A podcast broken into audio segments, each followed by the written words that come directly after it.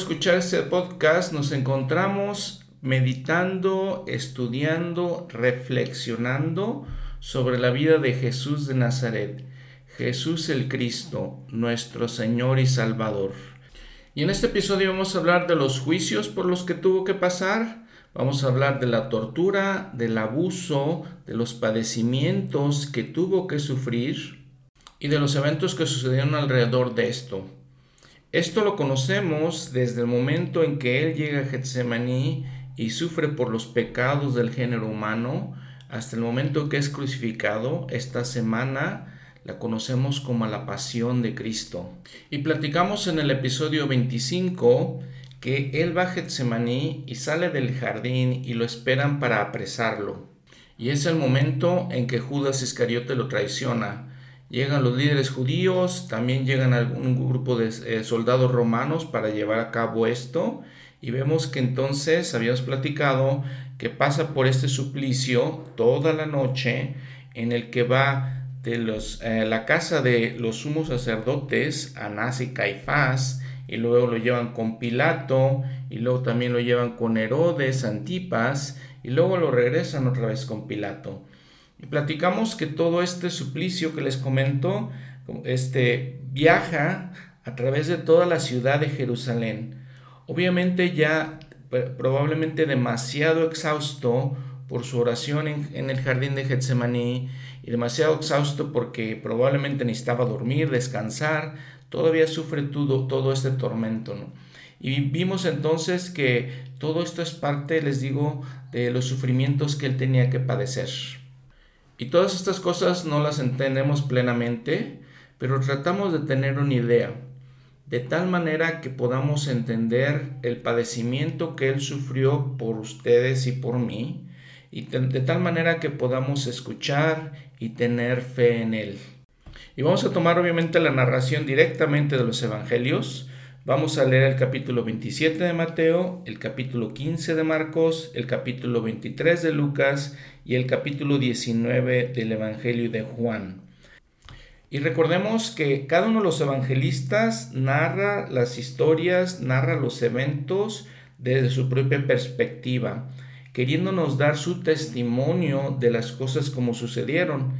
Esta situación, este momento es tan importante que todos lo narran al mismo tiempo y todos se, este, concuerdan en las cosas que dicen, aunque algunas de las eh, situaciones, les digo, algunos de la, algo de la cronología no aparece exactamente igual. Entonces, después del inimaginable peso que tuvo que sufrir en Getsemaní, esa tortura física, emocional que sufrió ahí, la persecución y el sufrimiento continuó como dice un estudioso, de las escrituras, de indignidad en indignidad, de tortura en tortura. Entonces recuerdan, los eh, líderes judíos condenan al Salvador.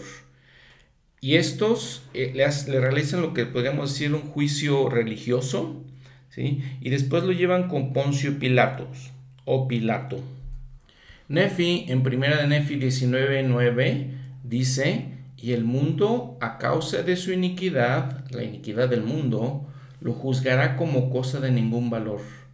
Por tanto, lo azotan y él lo soporta, lo hieren y él lo soporta, sí, escupen sobre él y él lo soporta, por motivo de su amorosa bondad y su longanimidad para los hijos, para con los hijos de los hombres. Es una escritura realmente muy especial. Y, esas son el tipo de cosas que tenemos que reflexionar detenidamente, eh, pensar, ¿por qué hizo nuestro Salvador esto por mí? Por su amorosa bondad su longanimidad hacia mí. Es una reflexión profunda que tendríamos que hacer aquí. El manual Bensígueme nos recomienda que pensemos en cada palabra y en cada acción y cómo Jesucristo ejemplificó el amor puro, al cual el apóstol Pablo llama caridad. Dice, en ningún momento aquello fue más evidente que durante las horas finales de la vida terrenal del Salvador.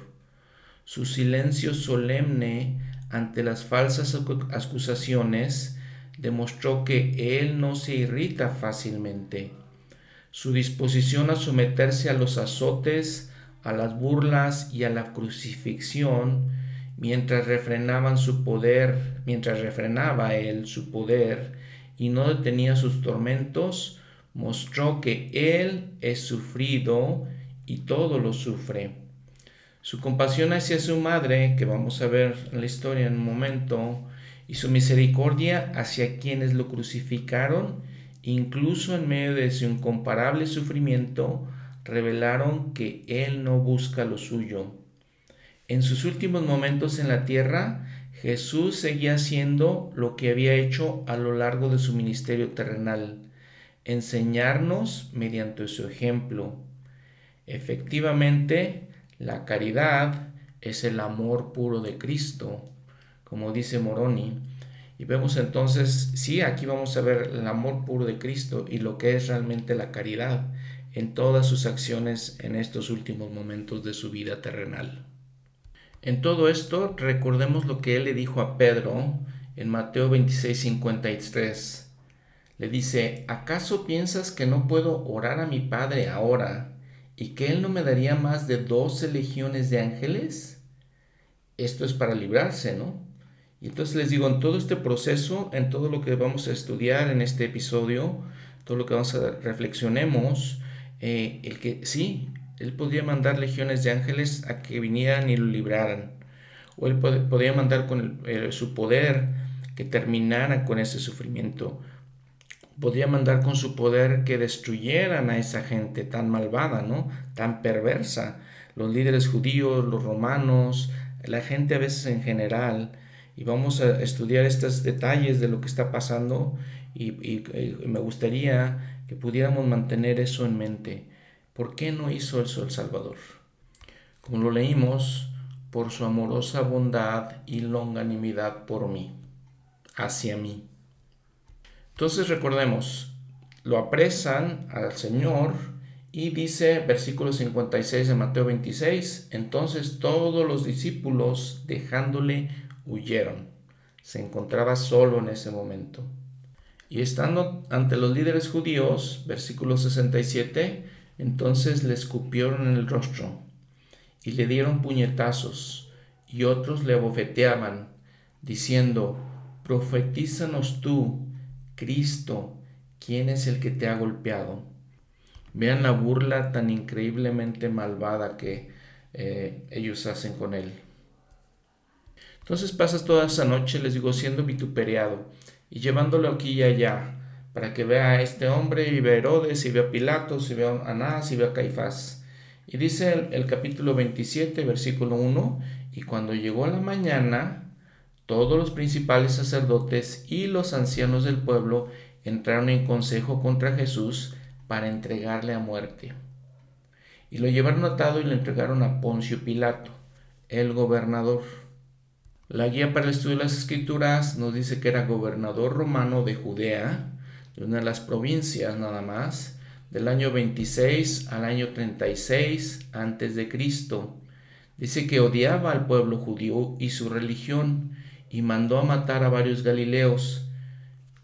Lo que pasa también es que este hombre llega a Judea y llega ostentando ciertas cosas que eran ofensivas para los judíos, llega ostentando imágenes de ídolos, llegó ostentando eh, eh, al César, que les digo era muy ofensivo para ellos. Entonces los odiaba. Ahora Mateo nos cuenta lo que pasa con Judas Iscariote en el versículo 3. Entonces Judas, el que le había entregado, viendo que era condenado, devolvió arrepentido las treinta piezas de plata a los principales sacerdotes y a los ancianos. Le habían pagado veinte eh, piezas de plata por traicionar a Jesús. Recordemos que estas 30 piezas de plata es exactamente lo que pagaban por un esclavo. Así tan bajo fue la, situación, ¿no? Tan abajo llegó. Y, y entonces le dijeron, él dice más bien, yo he pecado entregando sangre inocente. Pero ellos dijeron, ¿qué nos importa a nosotros? Allá tú. Entonces, arrojando las piezas de plata en el templo, salió y fue y se ahorcó. Y los principales sacerdotes tomando las piezas de plata dijeron, no es lícito echarlas en el tesoro, porque es precio de sangre. Y Mateo, como siempre hemos comentado, siempre él usa el Antiguo Testamento, las escrituras, para recordarnos quién era Jesús y cómo él cumple todas las escrituras, todas las profecías en cuanto al Mesías. Entonces el versículo 9 dice, entonces se cumplió lo que fue dicho por el profeta Jeremías cuando dijo, y tomaron las treinta piezas de plata, precio del apreciado, que fue fijado por los hijos de Israel, y las dieron para el campo del alfarero, como me ordenó el Señor. Y lo que pasa es que las autoridades no quisieron tomar esos 30 pies de plata y dice eh, Mateo que compraron un campo al que le llaman el campo del alfarero. Mateo sigue narrando. Y Jesús estaba de pie delante del gobernador, Poncio Pilato, y el gobernador le preguntó diciendo, ¿eres tú el rey de los judíos? Y Jesús le dijo, tú lo dices. Y todos los evangelistas cuentan esta interacción de Jesús con Pilato. Creo que queriendo recalcar que este mismo Pilato dice eso, le hace esta pregunta, ¿eres tú el rey de los judíos? De la respuesta de Jesús, tú lo dices, la traducción del profeta José Smith dice, tú lo dices con verdad, porque así está escrito de mí. Y lo pueden ver en su nota al pie de la página. Y veamos aquí la magnitud del carácter de la personalidad del Salvador. Lo que habíamos comentado. Escuchen de su magnificencia. Dice, y al ser acusado por los principales sacerdotes y por los ancianos, nada respondió. Era vituperado, era, se burlaban de él, lo golpeaban, lo bofetaban, escupían sobre él él con el magnífico control que tenía sobre su carácter, sobre su personalidad, nada respondió. Pilato entonces le dijo, ¿no oyes cuántas cosas testifican contra ti? Y tal vez el decir eso, que cuántas cosas testificaban contra él, también podríamos decir cuántas cosas se burlaban de él. Pero Jesús no le respondió ni una palabra, de tal manera que el gobernador se maravillaba mucho. El mismo Pilato se maravillaba del autocontrol del Salvador. De esta situación, por ejemplo, el apóstol Juan nos dice que llevaron a Jesús desde Caifás, el sumo sacerdote, desde el Sanedrín, hasta el pretorio. Y era muy de mañana. Otra vez, había estado toda la noche. Estamos hablando de que esto sucedió entre el jueves en la tarde, en la noche, que fue cuando realizó el Señor, tuvo la última cena con sus apóstoles, y entonces ya estamos hablando del viernes en la mañana. Muy de mañana, dice Juan. Y dice que los judíos no entraron porque tenían que celebrar la Pascua, tenían que comer la Pascua y no se querían contaminar. Y entonces Pilato salió a ellos y Juan nos cuenta y que, que él pregunta, ¿qué acusación traes contra este hombre?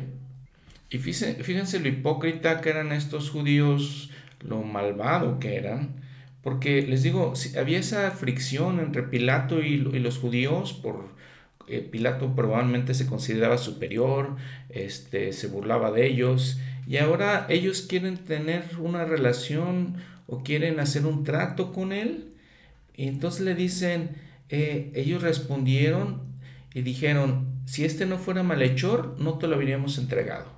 Entonces como que ahora sí quieren pedirle un favor, ¿no? Y Pilato les dice, pues tomadle vosotros, juzgadle según vuestra ley. Y los judíos le dijeron, a nosotros no nos es lícito dar muerte a nadie. Y entonces vean, querían matarlo, les digo, lo malvado que eran estas personas. Y aquí Juan narra también el momento en que Pilato le llama y le dice a Jesús, ¿eres tú el rey de los judíos? Y Jesús le respondió, ¿Dices tú esto por ti mismo o te lo han dicho otros de mí? Pilato dice, ¿acaso soy yo judío? Tu nación y los principales sacerdotes te han entregado a mí.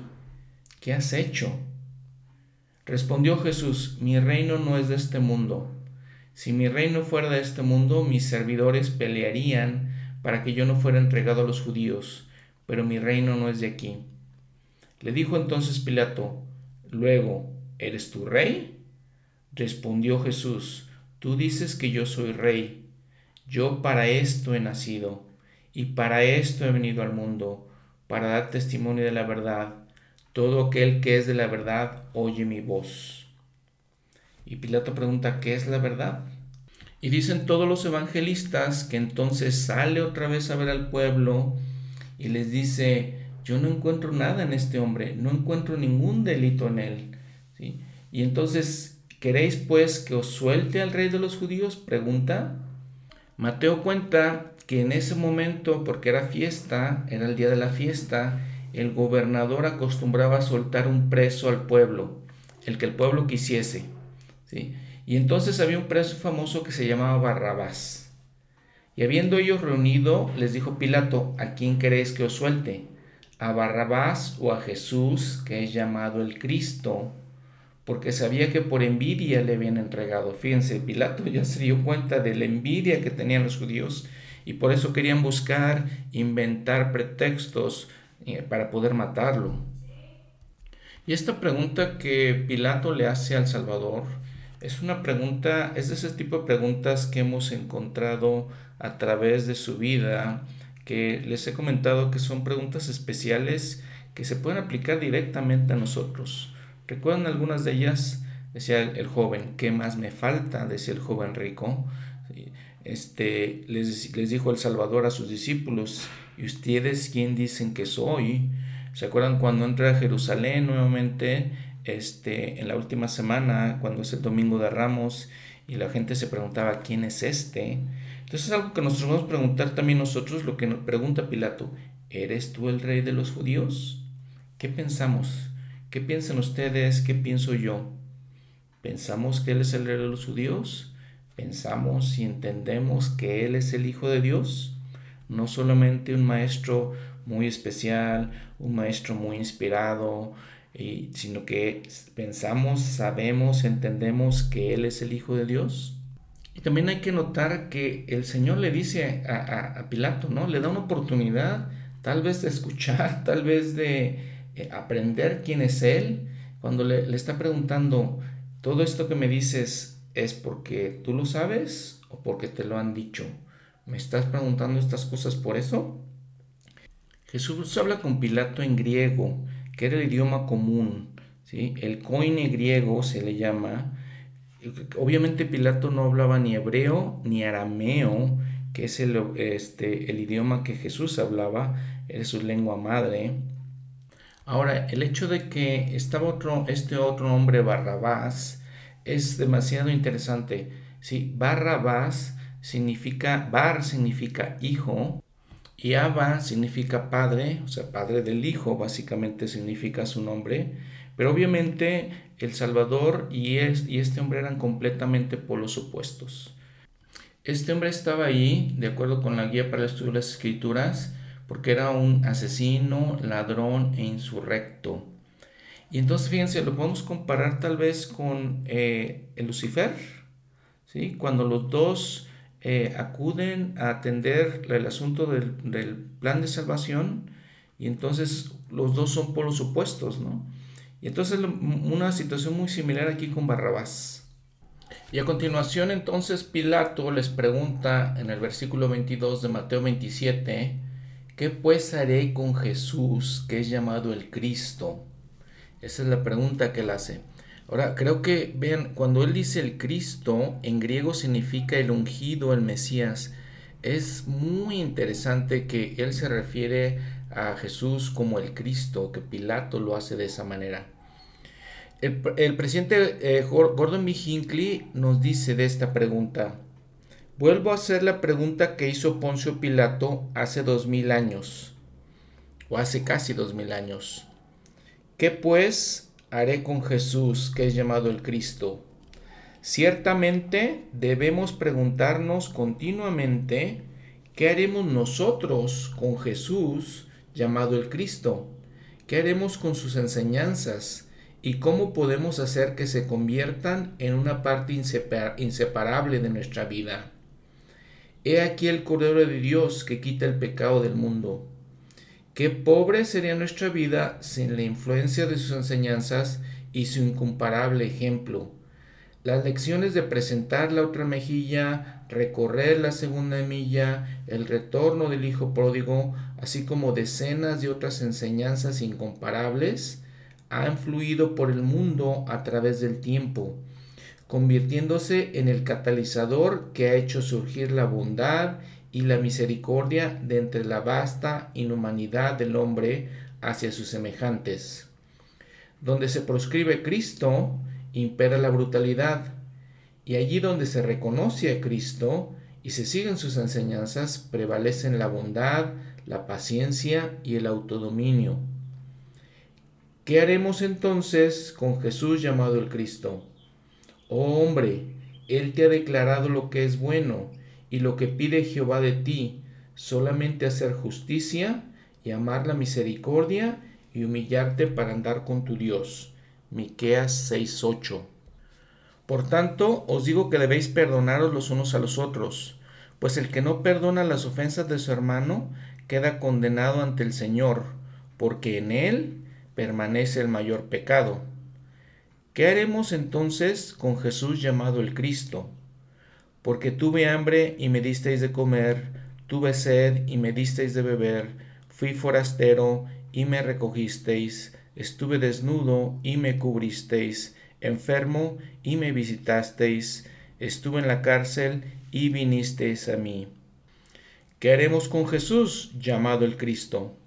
Aprendamos de él, escudriñemos las escrituras, porque ellas nos testifican de él.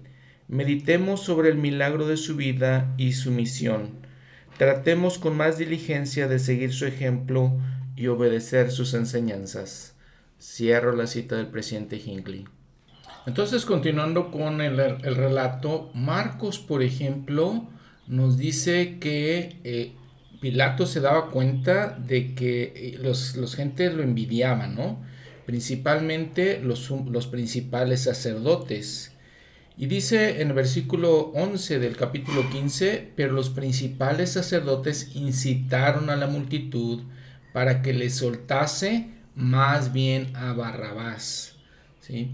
Y entonces él, Pilato, un poco perplejo de la situación, dice que, por ejemplo, en Mateo viendo Pilato que les decía él, qué mal ha hecho. Pero ellos, dice, gritaban más, que sea crucificado, gritaba la gente. Y les digo, incitados por los sacerdotes, pero la gente también, ¿no? La, la maldad de la gente, vean. Y dice, versículo 24 de Mateo 27, viendo Pilato que nada lograba, dice, nada adelantaba, sino que se hacía más alboroto, tomó agua y se lavó las manos delante del pueblo, diciendo, Inocente soy yo de la sangre de este justo, allá vosotros. Lucas narra que por tercera vez les dijo, pues qué mal ha hecho este. Ninguna culpa de muerte hallado en él, le, le castigaré pues y le soltaré. Mas ellos insistían a grandes voces pidiendo que fuese crucificado. Y las voces de ellos y de los principales sacerdotes prevalecieron.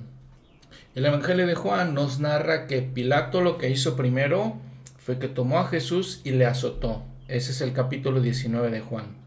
Y los soldados entretejieron una corona de espinas y la pusieron sobre su cabeza. Y le vistieron con un manto de púrpura y le decían, salve rey de los judíos, y le daban bofetadas.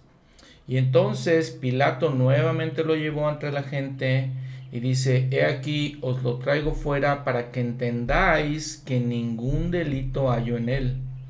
Y salió Jesús llevando una corona, la corona de espinas y el manto púrpura, y Pilato les dijo, he aquí el hombre. Y cuando le vieron los principales sacerdotes y los guardias, dieron voces diciendo, crucifícale, crucifícale. Pilato les dijo, tomadle vosotros y crucificadle, porque yo no hallo delito en él. Los judíos le respondieron, nosotros no tenemos una ley, y según nuestra ley debe morir, porque se hizo a sí mismo hijo de Dios. Y cuando Pilato oyó estas palabras, tuvo aún más miedo. Y entró en el, en el pretorio y dijo a Jesús, ¿de dónde eres tú? Pero Jesús no le dio respuesta. Y entonces eh, le dijo Pilato, ¿a mí no me hablas? ¿No sabes que tengo la autoridad para crucificarte y que tengo autoridad para soltarte?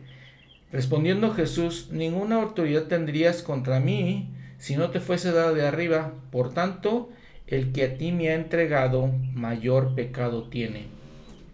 Desde entonces procuraba Pilato soltarle, pero los judíos daban voces diciendo, si a este sueltas, no eres amigo de César, porque todo aquel que se hace rey a César se opone. Y entonces Pilato, oyendo estas palabras, llevó fuera a Jesús y se sentó en el tribunal en el lugar llamado enlosado, en hebreo Gábata, y era la preparación de la Pascua y como la hora sexta. Entonces dijo a los judíos, He aquí vuestro rey. Pero ellos dieron voces, Fuera, fuera, crucifícale. Pilato les dijo, ¿A vuestro rey he de crucificar? Respondieron los principales sacerdotes, no tenemos más rey que César. Imagínense, ¿no? La hipocresía de eso. Obviamente odiaban a César, odiaban, digo, la, esclavitud romana, pero los, los, principales sacerdotes decían que, que el César era su rey, ¿no? Decían ahora que el emperador romano era su rey. Increíble, ¿no? La hipocresía que les digo. Y en todos estos eventos, Mateo nos cuenta algo muy interesante. Dice que estaba sentado Pilato en el tribunal y su esposa le mandó decir, no tengas nada que ver con este justo, porque hoy he padecido muchas cosas en sueños por causa de él. Interesante lo que le dice la esposa de Pilato de esta situación de Pilato eh, y su, deseo realmente de librar a Jesús, de liberarlo, eh, el presidente Kimball dijo en el milagro del perdón esto. Dice, Pilato intentó lavarse las manos de la responsabilidad de defender a Cristo, o por lo menos asegurar que se obrara con justicia. Había contestado al clamoreo del populacho, ningún delito he hallado en él. Sin embargo, causó que el maestro fuese azotado y permitió que los soldados hirieran a Jesús con la corona tejida de espinas, que se burlaran de él, que lo vistieran con un manto de escarlata y que lo golpearan y lo escarnecieran. ¿De qué sirvió el agua en la palangana? ¿Cómo podía Pilato expurgarse de la responsabilidad de la crucifixión lavándose públicamente las manos o anunciando Inocente soy yo de la sangre de este justo, allá vosotros. En igual manera, el miembro de la Iglesia cuya disposición es dejar que otros lo hagan, tendrá mucho por qué responder. Hay un gran número de miembros que dicen, mi esposa es la que obra en la Iglesia. Otros declaran, yo no soy persona religiosa, como si ningún esfuerzo les costara a la mayor parte de las personas prestar servicio y cumplir con su deber. Sin embargo, Dios nos ha dotado, dotado con talentos y con tiempo, con habilidades latentes y con oportunidades para utilizarlas y desarrollarlas en su servicio. Por tanto, espera mucho de nosotros, sus hijos privilegiados. Cierro la cita del presidente Kimball. Ahora Mateo nos narra que Pilato manda a, sus soldados que tomen a Jesús este, nos los narra como hemos visto, pues un poco, la cronología un poco diferente, porque esto ya está después, los manda para que lo, con ellos, y dice que los soldados romanos, eh, en el versículo 28 del capítulo 27, dice, y desnudándole, le echaron encima un manto de escarlata. Mateo lo, narra como escarlata, los otros evangelistas lo, lo narran como púrpura, y dice el manto, ¿no? Y dice, y pusieron sobre su cabeza una corona tejida de espinas y una caña en su mano derecha, e hincando la rodilla delante de él, se burlaban de él, diciendo, Salve rey de los judíos. Y escupiendo en él, tomaron la caña y le golpeaban la cabeza.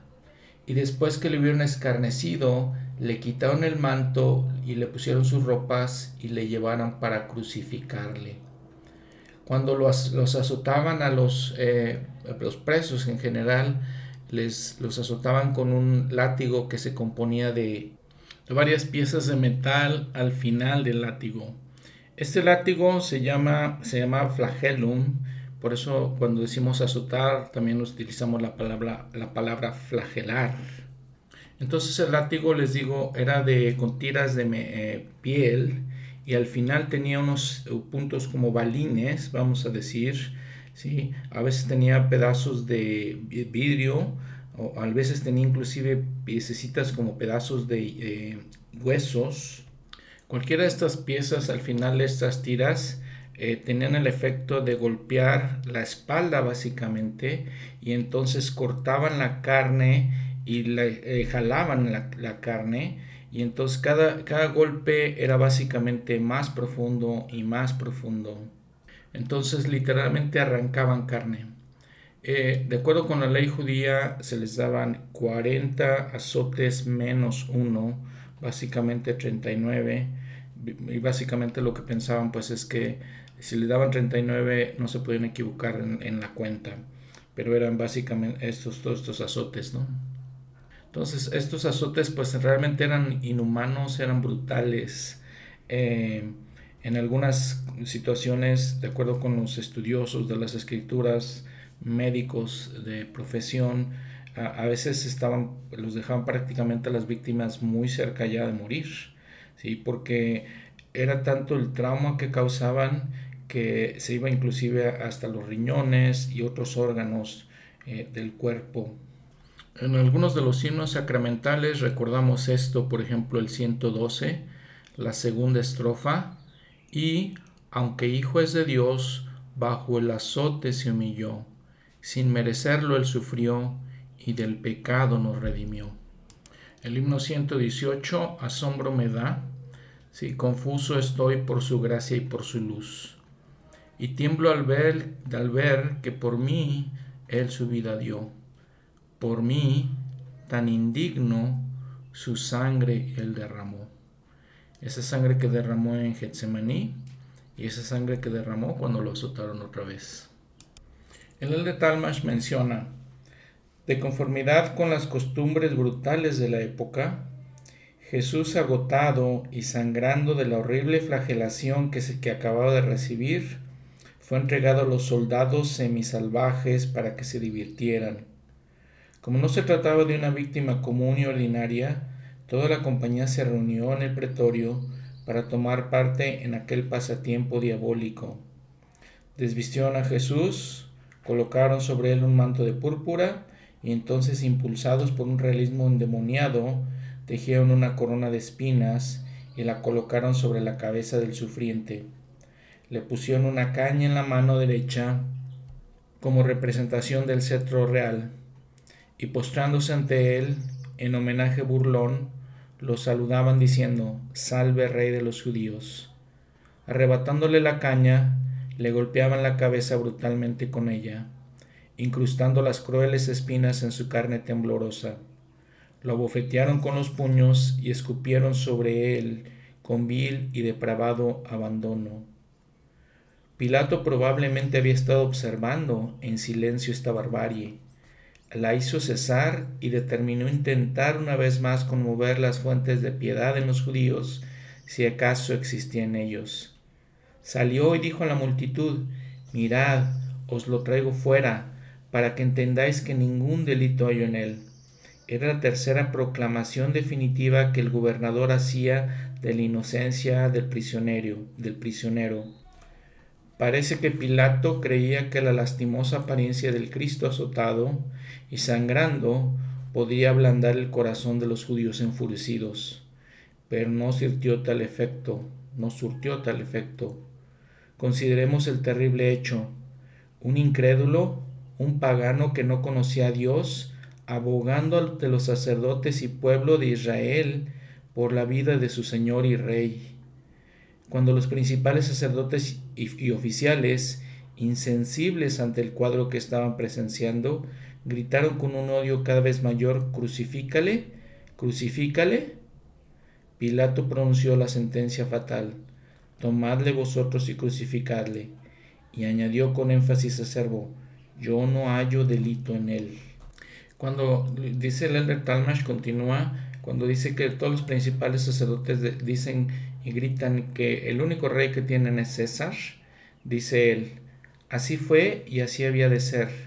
El pueblo, que por convenio había aceptado a Jehová como su rey, ahora lo rechazaba en persona, y no reconocía más soberano que César, y súbditos y siervos de César han sido a través de los siglos. Cuán lamentable el estado del hombre o nación, que de corazón y espíritu no, no reconoce más rey que a César. Cierro la cita. En Hechos 4:26 dice, asistieron los reyes de la tierra y los príncipes se reunieron unánimes contra el Señor y contra su Cristo, porque verdaderamente se unieron en esta ciudad contra tu santo Hijo Jesús, a quien ungiste, Herodes y Poncio Pilato, con los gentiles y los del pueblo de Israel. Y entonces los evangelios, los evangelistas nos cuentan que llevaron al Señor para crucificarle. Juan nos dice que de acuerdo a la tradición, los que iban a ser crucificados tenían que cargar con su cruz. Y él dice entonces que, y Jesús cargando su cruz, salió al lugar llamado de la calavera, y en hebreo Gólgota, donde le crucificaron y con él a otros dos, uno a cada lado. Mateo y Marcos nos dicen que, que había un hombre que encontraron, llamaba este Simón de Sirene, el que nos dicen que obligaron a llevar la cruz, a que se llevase la cruz. Marcos eh, agrega que este hombre Sirene, de Sirene, perdón, Simón, era padre de Alejandro y de Rufo, probablemente miembros de la iglesia, tal vez por eso los agregó. El Elder Talmash, perdón, dice, la la sentencia de muerte por crucifixión requería que el condenado cargara la cruz sobre la cual iba a padecer. Jesús inició la jornada con la cruz a cuestas, pero la espantosa tensión de las horas anteriores, la agonía en el Getsemaní, el salvaje trato recibido en el palacio del sumo sacerdote, la humillación y crueldades infligidas en la corte de Herodes, la terrible flagelación administrada por orden de Pilato, la brutalidad de los soldados inhumanos, junto con la extrema humillación y agonía mental de todo aquello, habían debilitado su organismo físico a tal grado que apenas podía moverse lentamente bajo el peso de la cruz. Los soldados impacientes, a causa de la dilación, perentoriamente se valieron de un hombre que se dirigía al campo del campo a Jerusalén y a éste obligaron a que, a que llevara la cruz de Jesús. Ningún romano o judío había incurrido voluntariamente en el ignominio de llevar a cuestas tan horrorosa carga, porque todo aquello de todo, ah, porque todo detalle relacionado con la imposición de la sentencia de crucifixión era considerado degradante. Lucas narra que en esta procesión iba una gran multitud, y dice había mujeres que lloraban y hacían lamentaciones por él. Mas Jesús, volviéndose hacia ellas, les dijo, Hijas de Jerusalén, no lloréis por mí, sino llorad por vosotras mismas y por vuestros hijos, porque aquí vendrán días en que dirán, bienaventuradas las estériles y los vientres que no concibieron y los pechos que no criaron. Imagínense que en la, sociedad judía una de las más grandes bendiciones de la gente pues, era tener hijos. Y aquí el Salvador está diciendo, ah, van a ser bienaventuradas las que no tengan hijos. Entonces comenzaron a decir los montos, caed sobre nosotros, y a los collados, cubridnos. El Salvador les da esta profecía y, sabemos, hemos platicado que en el año 70 eh, hay una revuelta otra vez entre los judíos y viene nuevamente el imperio romano, definitivamente destruye, eh, casi destruye Jerusalén y este, obviamente mucha gente muere y, y desde entonces pues hemos visto los sufrimientos del pueblo judío en general. Ahora, algunos estudiosos nos, también nos comentan que El Salvador, imagínense, tenía la carne fresca de los, de los azotes sangrando, le ponen este vestido púrpura y entonces probablemente era más doloroso porque se adhería a la carne y luego cargando la cruz todavía más doloroso. El hermano Andrew Skinner de la eh, Facultad de Brigham Young nos comenta esto. Uno sospecha que, Jesús fue capaz de soportar pacientemente todo esto debido a que su mente y su corazón estaban enfocados en su Padre y en la voluntad de su Padre. Él sabía que su Padre lo amaba y que el Padre quería que él hiciera esto para poder rescatar a toda la familia del Padre. De la misma manera que los primogénitos en la sociedad israelita, a quienes se les daba la doble porción de la herencia para poder salvar a su familia y ayudar a los miembros de su familia eh, en sus dificultades, Jesús, como el primogénito de todos los hijos espirituales de nuestro Padre Celestial, usó toda su fuerza, todas sus reservas espirituales, mentales, emocionales y físicas para rescatar a la familia de su padre. Él estaba agotando los residuos de la amarga copa una vez más, de tal manera que ninguno de sus hermanos y hermanas tuvieran que hacerlo.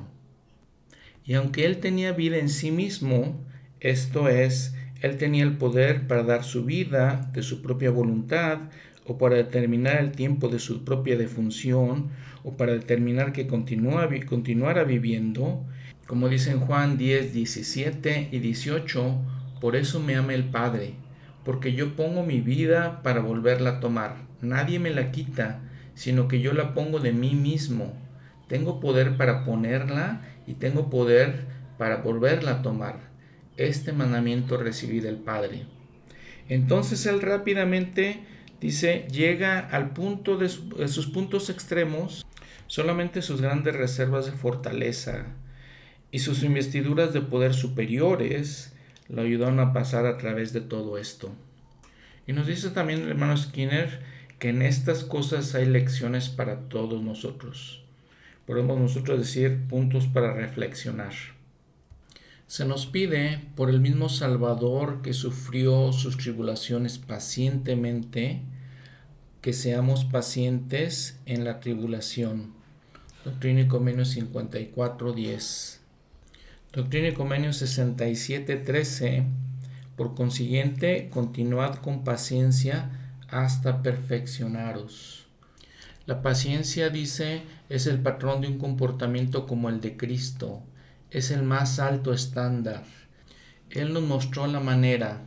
Él realmente es el camino, la verdad y la vida. Dado lo que el Salvador soportó con paciencia, no le podemos decir nada a Él de las frustraciones y de la injusticia de la vida que él no conozca ya por su propia experiencia. La paciencia se requiere de todos nosotros, aún el más grande de todos nosotros.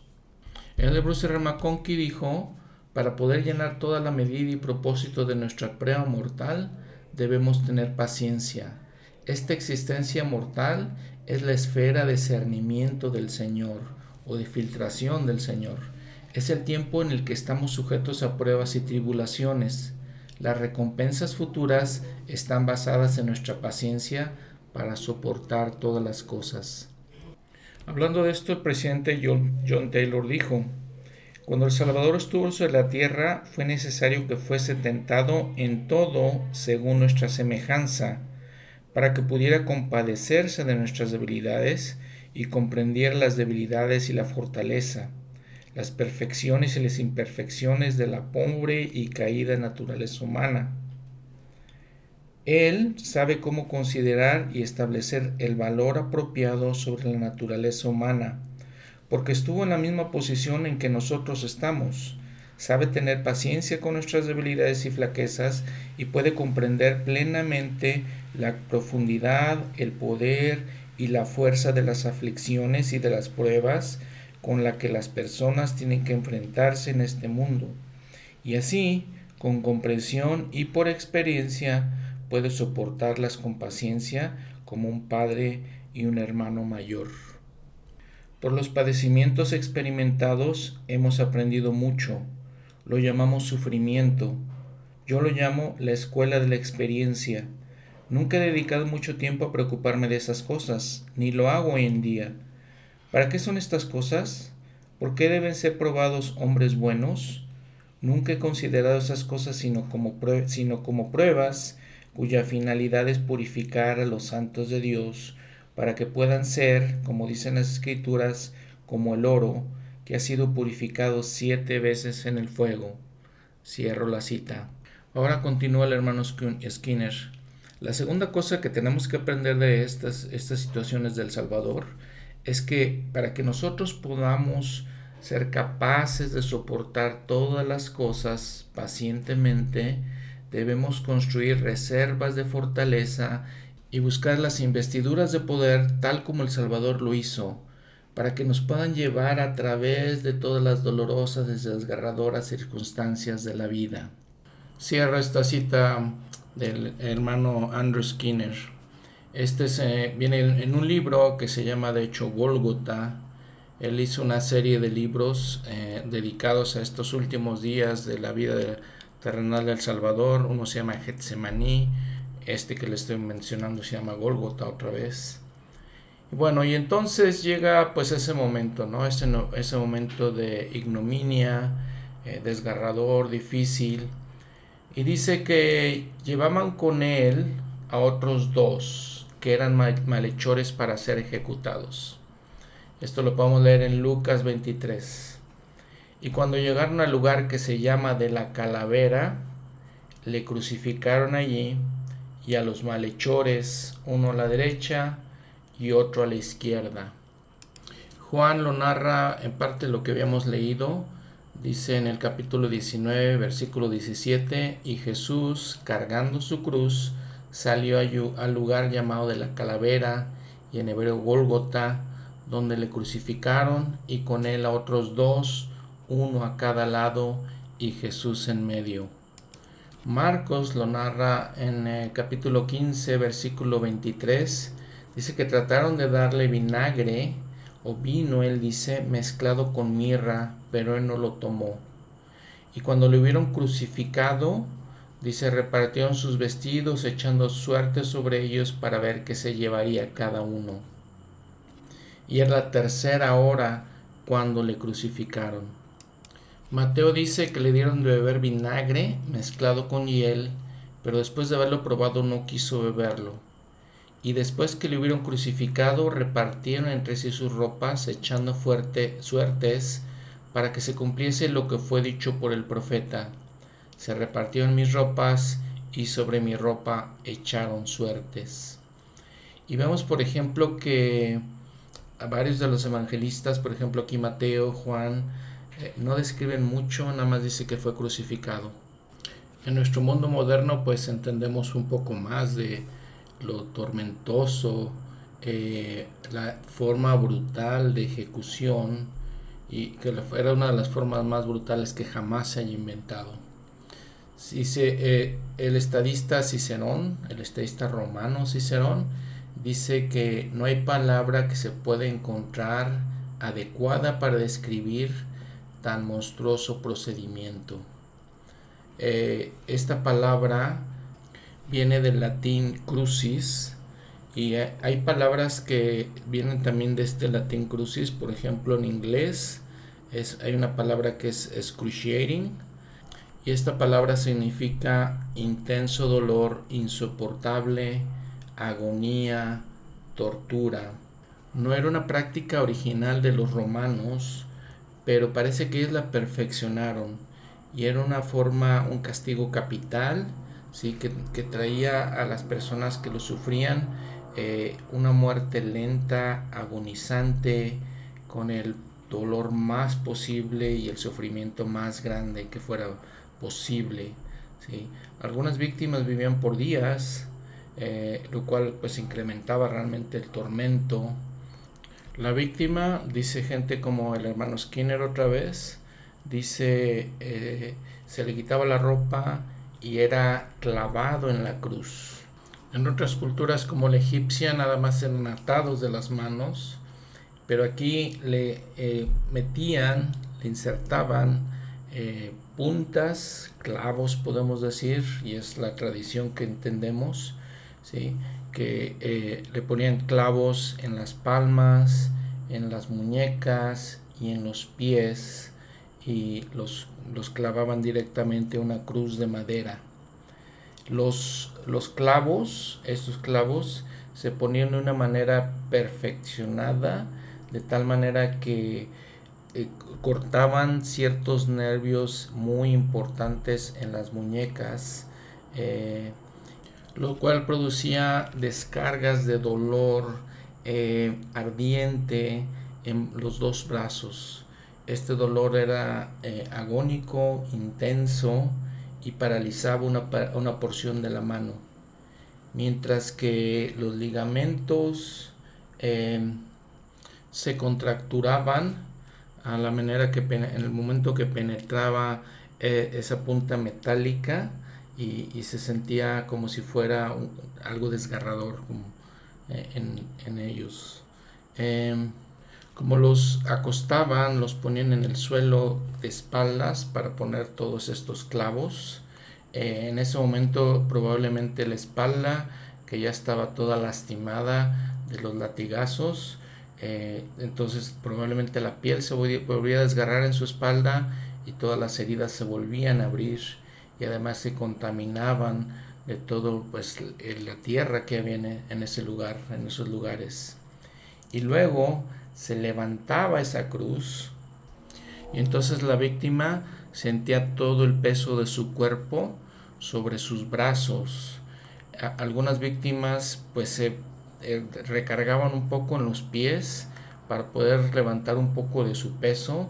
Sin embargo, pues eso les causaba también otro tipo de dolores. Les causaba, por ejemplo, calambres, ¿no?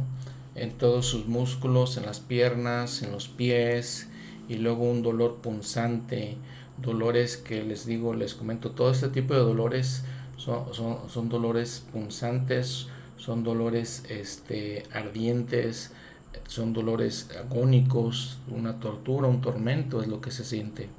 Ahora como tenían los brazos completamente extendidos, les digo, en soportaban todo el peso de su cuerpo sobre los brazos, esto también les causaba mucha dificultad para poder respirar. Eh, no, podían, no podían hacerlo. Inclusive algunas veces le rompían las piernas eh, como dice por ejemplo en Juan 19, 31, 33, de manera que la muerte fuera mucho más rápida. Porque todo esto, la dificultad de respirar y todo esto, pues les causaba asfixia. El elder Bruce R. Describe algunas de estas cosas y que los, los atormentados, en este caso el Señor, por ejemplo, pues tenía mareos, obviamente, calambres, sed, hambre, eh, fiebre traumática, tétano, eh, todo su, cuerpo se empezaba a gangrenar obviamente, eh, todo, todo, su cuerpo y donde lo habían este, clavado pues se inflamaba todo eso, se sentía, era una angustia incesante, además de todo el trauma, trauma mental, psicológico, eh, la vergonzosa eh, situación que se veían, que, que, toda la gente los estaba en ese momento viéndolos. Dice el Elder McConkie, tal fue la muerte a la que Cristo fue condenado. El Elder Talmash también narra eh, las circunstancias de esta crucifixión. Dice él, entonces lo crucificaron sobre la cruz central y colocaron a uno de los malhechores condenados a su derecha y el otro a su izquierda. Así se cumplió la visión de Isaías de que el Mesías fue contado con los pecadores. Son bien pocos los detalles que tenemos de la crucifixión. Sin embargo, sabemos que nuestro Señor fue clavado sobre la cruz y que los clavos traspasaron sus manos y sus pies de acuerdo con el método romano y no atado solamente con cuerdas como se acostumbraba a infligir esta forma de castigo entre otras naciones. La crucifixión era a la vez la más prolongada y dolorosa de todas las formas de ejecución. La víctima vivía en un tormento cada vez mayor que generalmente duraba muchas horas, a veces días. Los clavos tan cruelmente hincados en las manos y en los pies penetraban y desgarraban nervios sensibles y delicados tendones, y sin embargo no producían una herida mortal. El anhelado alivio de la muerte resultaba del agotamiento causado por el intenso e incesante dolor y la consiguiente inflamación y congestión local de los órganos, debido a la postura tirante e innatural del cuerpo. Recordamos también que Isaías profetizó estas cosas. En Isaías 22, versículo 21, dice, y lo vestiré con tus vestiduras, y le fortaleceré con tu cinturón, y entregaré en sus manos tu autoridad, y él será un padre para el morador de Jerusalén y para la casa de Judá. Y pondré la llave de la casa de David sobre su hombro, y abrirá y nadie cerrará, cerrará y nadie abrirá y lo clavaré como un clavo en un lugar seguro, y será un trono de honra para la casa de su padre. Estos clavos en un lugar seguro, los, de acuerdo al método romano, los ponían en sus muñecas, de tal manera que en las palmas no se desgarraran con el peso del cuerpo que decíamos, entonces lo ponían esto en el lugar seguro. El presidente Benson menciona a pesar de aquel sufrimiento atroz, tomó la copa y la bebió. Él sufrió los dolores de todos los hombres para que nosotros no tuviéramos que sufrir, sufrir. Él soportó la humillación y los insultos de sus perseguidores sin quejarse ni represalias. Él padeció los azotes y luego la ignominia de una brutal ejecución, la cruz. En Getsemaní y sobre el Calvario, Jesús llevó a cabo la expiación infinita y eterna. Fue el mayor acto de amor que se hubiera registrado en la historia. Luego vinieron su muerte y su resurrección. Fue así que llegó a ser nuestro Redentor, al redimirnos de toda la muerte física, a todos de la muerte física, y a redimir de la muerte espiritual a aquellos que obedezcamos las leyes y ordenanzas del Evangelio. Tal vez nunca entendamos durante la vida terrenal cómo hizo lo que hizo, pero no debemos dejar de comprender por qué lo hizo. Todo lo que él realizó fue motivado por el abnegado e infinito amor que nos tiene. Cierro la cita del presidente Benson.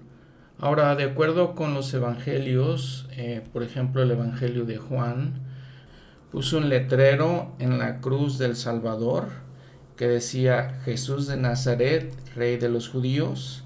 Y cada uno de los evangelistas narra este título de una manera diferente. Por ejemplo, Mateo decía, es Jesús, el rey de los judíos. Y luego continúa Mateo diciendo que pasaba la gente, le injuriaban, meneando la cabeza, burlándose de él, diciendo, tú, el que derribas el templo y en tres días lo reedificas, sálvate a ti mismo, si eres el Hijo de Dios, desciende de la cruz. Podemos entender, por ejemplo, estas personas que se burlaban, bien lo que dicen, si eres el Hijo de Dios, recordamos que Satanás durante las tentaciones, cuando quería tentar al Salvador, le dijo exactamente lo mismo, si eres el Hijo de Dios. Y aquí estos hombres malvados, obviamente, que seguían probablemente al adversario, le dicen exactamente lo mismo. Y este era el propósito de los romanos de poner a la gente en la cruz y que fueran objetos de burla. Era una, manera de humillarlos. Eh, con todas estas situaciones que, hemos, de las que hemos hablado, ¿no? las humillaciones, las burlas, eh, el, eh, abuso físico, emocional, mental, de todas estas cosas, es impresionante como siempre su carácter, su personalidad. Y vamos a ver que dice en eh, los evangelios que había dos hombres con él. Eran ladrones, nos dicen, estaban crucificados con él. Y dice, por ejemplo, Lucas que en, los, otros, los otros evangelios dicen que se burlaban de él. Lucas dice que nada más uno se burlaba de él y le decía, si tú eres el Cristo, sálvate a ti mismo y a nosotros. Pero el otro le respondió diciendo, le reprendió, diciendo, ¿ni siquiera temes tú a Dios cuando estás en la misma condenación? Y nosotros, a la verdad, justamente padecemos, porque recibimos lo que merecieron nuestros hechos, pero éste ningún mal hizo. Y dijo a Jesús, acuérdate de mí cuando vengas en tu reino. El Salvador, un poco antes de este, de este ejemplo, de esta historia, eh, dice, habla con, nuestro Padre Celestial y le dice, por ejemplo, el versículo 34 de Lucas 23, y Jesús decía, Padre, perdónalos porque no saben lo que hacen. Y esta es una de siete expresiones, siete declaraciones que hace el Salvador desde la cruz. Ahora a este, a este ladrón le dijo, de cierto te digo que hoy estarás conmigo en el paraíso. Entonces les digo, imagínense la, magnificencia nuevamente, ¿no? Su personalidad. A pesar de todo el tormento, de toda la agonía, de todo el sufrimiento al que, por el que había pasado, desde una noche antes en Getsemaní y todo ese tiempo, toda la noche sin dormir, sin comer, sin beber probablemente nada, habiéndolo este, golpeado, azotado, infligido de tanto castigo sobre él, todavía tenía la capacidad de decir, perdónalos porque no saben lo que hacen, dirigiéndose al Padre. Y como su, en su rol, todavía pensando en su misión como abogado eh, ante el Padre de nosotros, es nuestro abogado. Y todavía tiene el tiempo y la paciencia de decirle a este ladrón estas cosas. Ahora, tomando en consideración nuevamente que Jesús ya había eh, eh, sido sujeto a varias horas de trauma física y, físico y emocional, eh, sigue sufriendo este trauma. la crucifixión aproximadamente fue a las 9 de la mañana, de acuerdo con Marcos 15, 25. era la tercera hora, era ya viernes ese viernes de esa última semana del Salvador, de su vida terrenal. Y entonces, aproximadamente a las 3 de la tarde, Él entrega su vida por su propia voluntad. Él da su vida. Pero ahorita vamos a llegar a ese punto. En este espacio nos cuentan los evangelios. Dice, por ejemplo, Lucas que alrededor de la hora sexta hubo tinieblas sobre toda la tierra hasta la hora novena y el sol se oscureció y el velo del templo se rasgó por en medio. Mateo dice que desde la hora sexta hubo tinieblas sobre toda la tierra hasta la hora novena. Si recordamos en tercera de Nefi, en el continente de América, capítulo 8, versículo 20, y sucedió que hubo una densa oscuridad sobre toda la faz de la tierra, de tal manera que los habitantes que no habían caído podían sentir el vapor de tinieblas. Ahora Juan nos narra en el capítulo 19, versículo 25, que estaban junto a la cruz algunas mujeres con el Salvador. Dice María, madre de Jesús, y la hermana de su madre, María también, esposa de Cleofas, y María Magdalena. Marcos dice que estaba María Magdalena, María la madre de Jacobo el menor y de José y Salomé.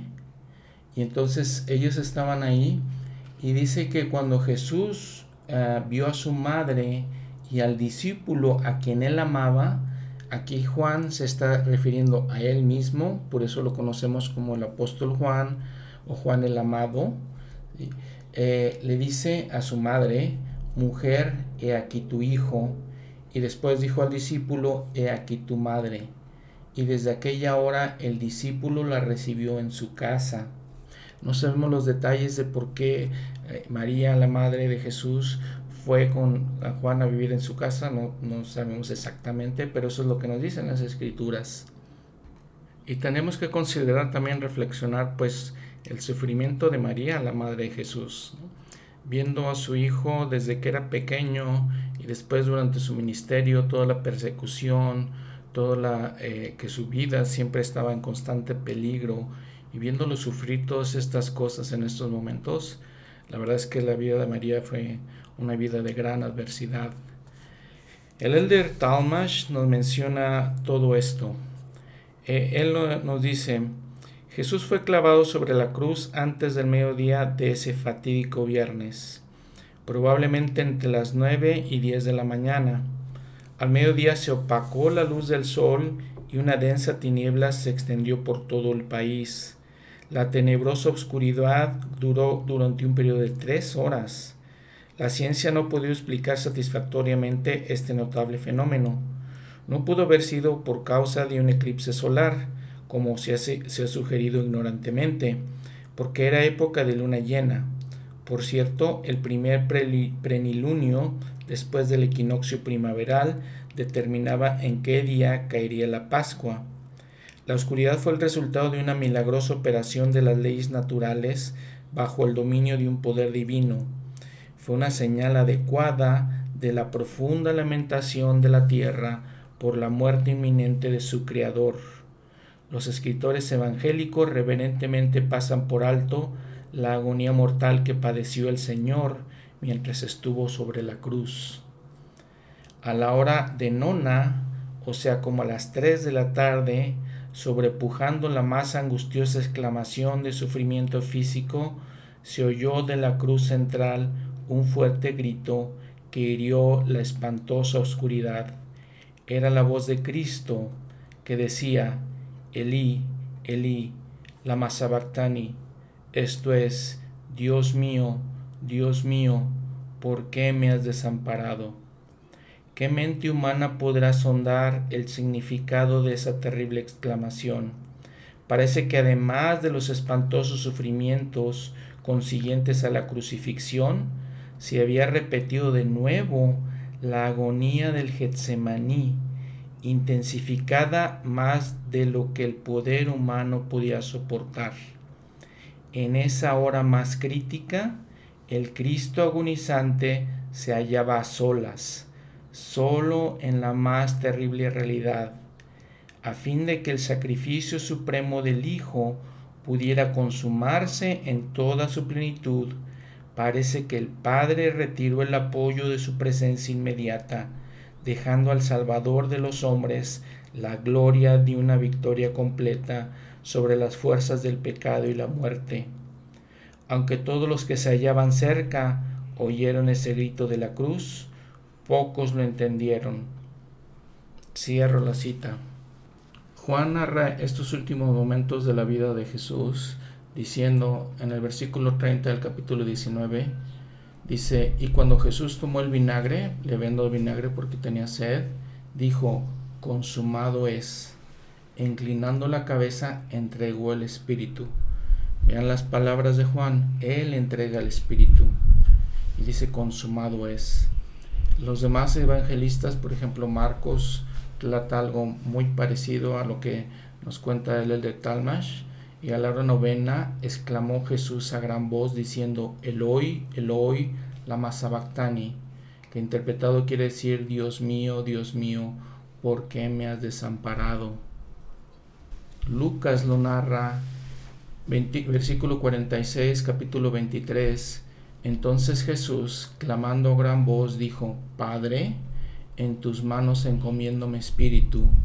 Y habiendo dicho esto, expiró. Y Mateo narra que al momento en que esto sucede, dice que Jesús, habiendo otra vez clamado a gran voz, entregó el Espíritu, versículo 50, capítulo 27, versículo 51, y aquí el velo del templo se rasgó en dos de arriba abajo, y la tierra tembló, y las rocas se partieron, y se abrieron los sepulcros, y muchos cuerpos de santos que habían dormido se levantaron, y saliendo de los sepulcros después de la resurrección de Jesús, escuchemos esta, esta frase, después de la resurrección de Jesús, vinieron a la santa ciudad y aparecieron a muchos. Y cuando el centurión y los que estaban con él custodiando a Jesús vieron el terremoto y las cosas que habían sido hecha, hechas, temieron en gran manera y dijeron, verdaderamente este era el Hijo de Dios. En la perla de gran precio nos dice que Enoch recibió una visión de esto. En Moisés 7, 55, 56, 56. Y dijo el Señor Enoch, mira, y mirando vio que el Hijo del Hombre era levantado sobre la cruz a la manera de los hombres. Y oyó una voz, una fuerte voz, y fueron cubiertos los cielos, y todas las creaciones de Dios lloraron, y la tierra gimió y se hicieron pedazos los peñascos, y se levantaron los santos y fueron coronados a la diestra del Hijo del Hombre con coronas de gloria. Ahora escuchen cómo el presidente Gordon B. Hinckley nos comparte sus sentimientos de todos estos eventos en las últimas horas de la vida de nuestro Salvador. Él nos dice, Lo arrebataron manos toscas y rudas, y por la noche, en contra de la ley, lo llevaron ante Anás y luego ante Caifás, el astuto y perverso sumo sacerdote del Sanedrín. Temprano a la mañana siguiente volvió a aparecer ante este hombre depravado y maquinador. Luego lo llevaron ante Pilato, el gobernador romano, al que su esposa dijo, no tengas nada que ver con ese justo. El romano, para no sentirse culpable, lo mandó a Herodes, el corrupto, viciado y perverso tetrarca de Galilea. Lo escarnecieron y lo golpearon. Le pusieron una corona de espinas y burlándose de él, le echaron sobre la ensangrentada espalda un manto de escarlata. Lo volvieron a llevar ante Pilato, al cual la multitud exaltada gritó, Crucifícale, crucifícale.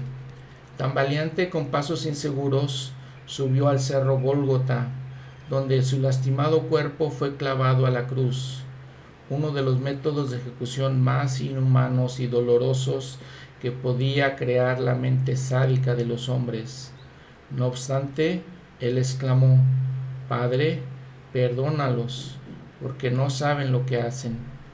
No hay imagen más conmovedora en toda la historia que la de Jesús en Getsemaní, en la cruz, solo, el Redentor de la humanidad, el Salvador del mundo, llevando a cabo la expiación.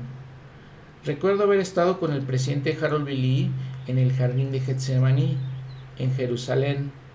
Podíamos percibir aunque fuera en un grado muy limitado, la terrible lucha que tuvo lugar allí. Una lucha intensa mientras Jesús sufría solo en el espíritu, que la sangre le brotó de cada poro. Recordamos la traición por parte de uno que había sido llamado a una posición de confianza. Recordamos que hombres malvados pusieron sus crueles manos sobre el Hijo de Dios. Recordamos esa figura solitaria en la cruz, suplicando angustiada, Dios mío, Dios mío, ¿por qué me has desamparado? Aún así, de forma valerosa, el Salvador del mundo siguió adelante a fin de efectuar la expiación a nuestro favor. Pasaron las horas a medida que su vida se extinguía en un suplicio.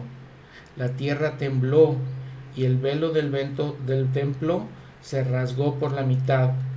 De sus resecos labios salió la exclamación, Padre, en tus manos encomiendo mi espíritu.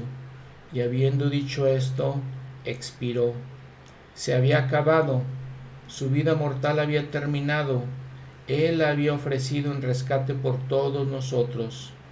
Con ello se esfumaron las esperanzas de todos los que, los que lo amaban, y quedaron en el olvido las promesas que había hecho. En vísperas del día de reposo judío, pusieron su cuerpo con cariño pero con, con prisa en una tumba prestada. Cierro la cita del presidente Hinckley. El Elder Talmash narra este último momento de la vida de Jesús de esta manera. Dice, había muerto Jesús el Cristo. No le fue quitada su vida, sino de acuerdo con su voluntad. A pesar de lo dulce y gustosamente aceptado que habría sido el alivio de la muerte, en cualquiera de las primeras etapas de sus padecimientos, desde el Getsemaní hasta la cruz, vivió hasta que todas las cosas se cumplieron de acuerdo con lo que se había decretado. En estos últimos días se había escuchado la voz del Señor Jesús, afirmando la realidad de su padecimiento y muerte, así como el propósito eterno que se cumplió por ese medio.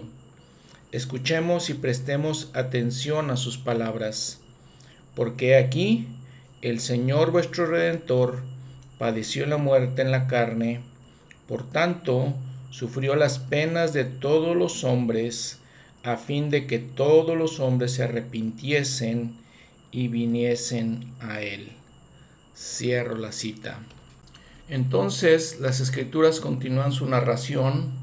Mateo, por ejemplo, dice, y al atardecer vino un hombre rico de Arimatea llamado José, que también, que también había sido discípulo de Jesús. Lucas menciona que este era un hombre bueno, miembro del concilio, miembro del Sanedrín, hombre bueno y justo, dice la nota al pie de la página eso, que era miembro del Sanedrín, quien no había consentido en el consejo ni en los hechos de ellos, de Arimatea, ciudad de Judea, que también esperaba el reino de Dios. Este fue a Pilato y le pidió el cuerpo de Jesús. En Mateo dice, y tomando José el cuerpo, lo envolvió en una sábana limpia. Dice, por ejemplo, Juan, después de estas cosas, José de Arimatea, que era discípulo de Jesús, pero en secreto, por miedo a los judíos, rogó a Pilato que le permitiese llevarse el cuerpo de Jesús. Y Pilato se lo permitió. Entonces fue y se llevó el cuerpo de Jesús. Y lo puso en un sepulcro nuevo, que había labrado en la peña.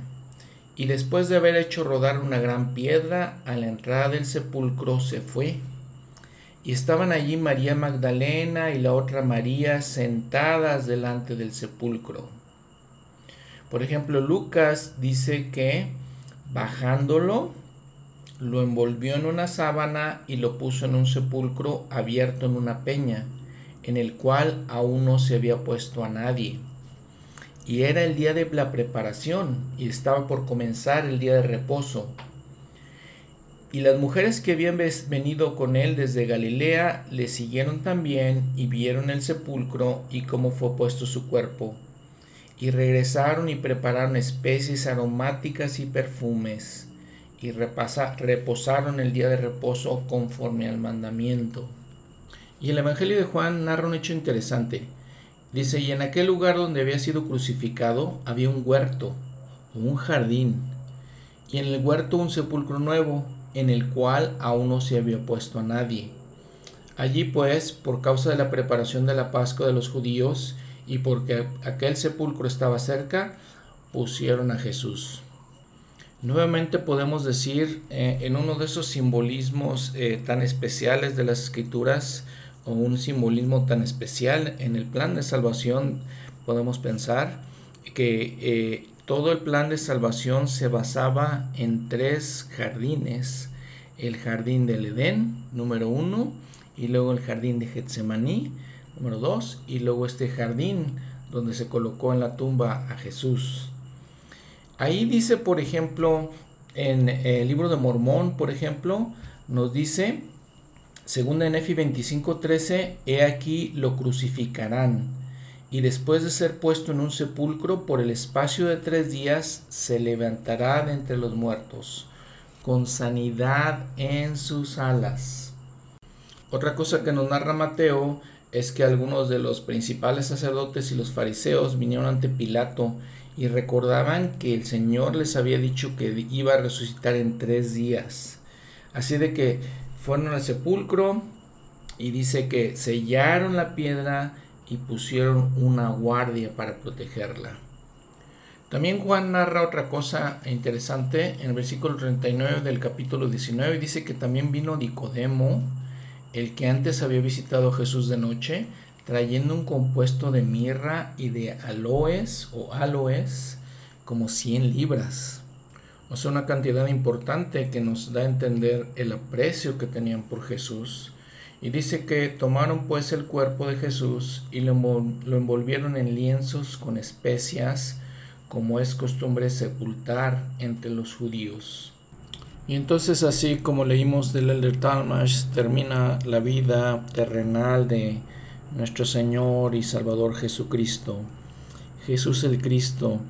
Y ha sido realmente pues algo muy especial poder compartir todo esto con ustedes. Eh, recuerden que esta información pues la tomo de varios libros de autoridades de la iglesia, de miembros de la iglesia en general. Eh, en esta situación, en esta ocasión, tomé información del libro Golgota, del hermano Andrew Skinner, del libro eh, en el Nuevo Testamento, versículo por versículo. He tomado información de los podcasts de la hermana Lynn Wilson, de Scripture Central, de Follow Him, es otro podcast. información importante, obviamente, de Jesús el Cristo, del Manual Instituto del Nuevo Testamento también he tomado, de los manuales de, con las enseñanzas de los presidentes de la iglesia, donde, de donde tomo los comentarios de los profetas. Entonces todas esas han sido las fuentes de información. Ha sido un gusto poder terminar este episodio y poder compartir estas cosas con ustedes. Nos vemos la próxima semana. La invitación muy especial para que ponderen todas estas cosas, para que reflexionen para que vean, que observemos, reflexionemos qué efecto eh, tienen en nuestras vidas, qué importancia tiene para nosotros el estudiar todo esto, el buscar tener un mejor entendimiento de este sacrificio infinito y eterno, la expiación de Jesucristo. Esperando que esto tenga un efecto en nuestras vidas, no un cambio en nuestro corazón, una manera de ver este plan de salvación, este propósito de la vida, el propósito de nosotros como seres humanos desde la perspectiva del Evangelio de Jesucristo y que podamos de esta manera ser mejores personas, eh, ser más como Él eh, y lo, aprender, dejarnos influenciar por su vida tan perfecta y tan magnífica, tan grandiosa. Nos vemos la próxima semana. Hasta pronto. Gracias.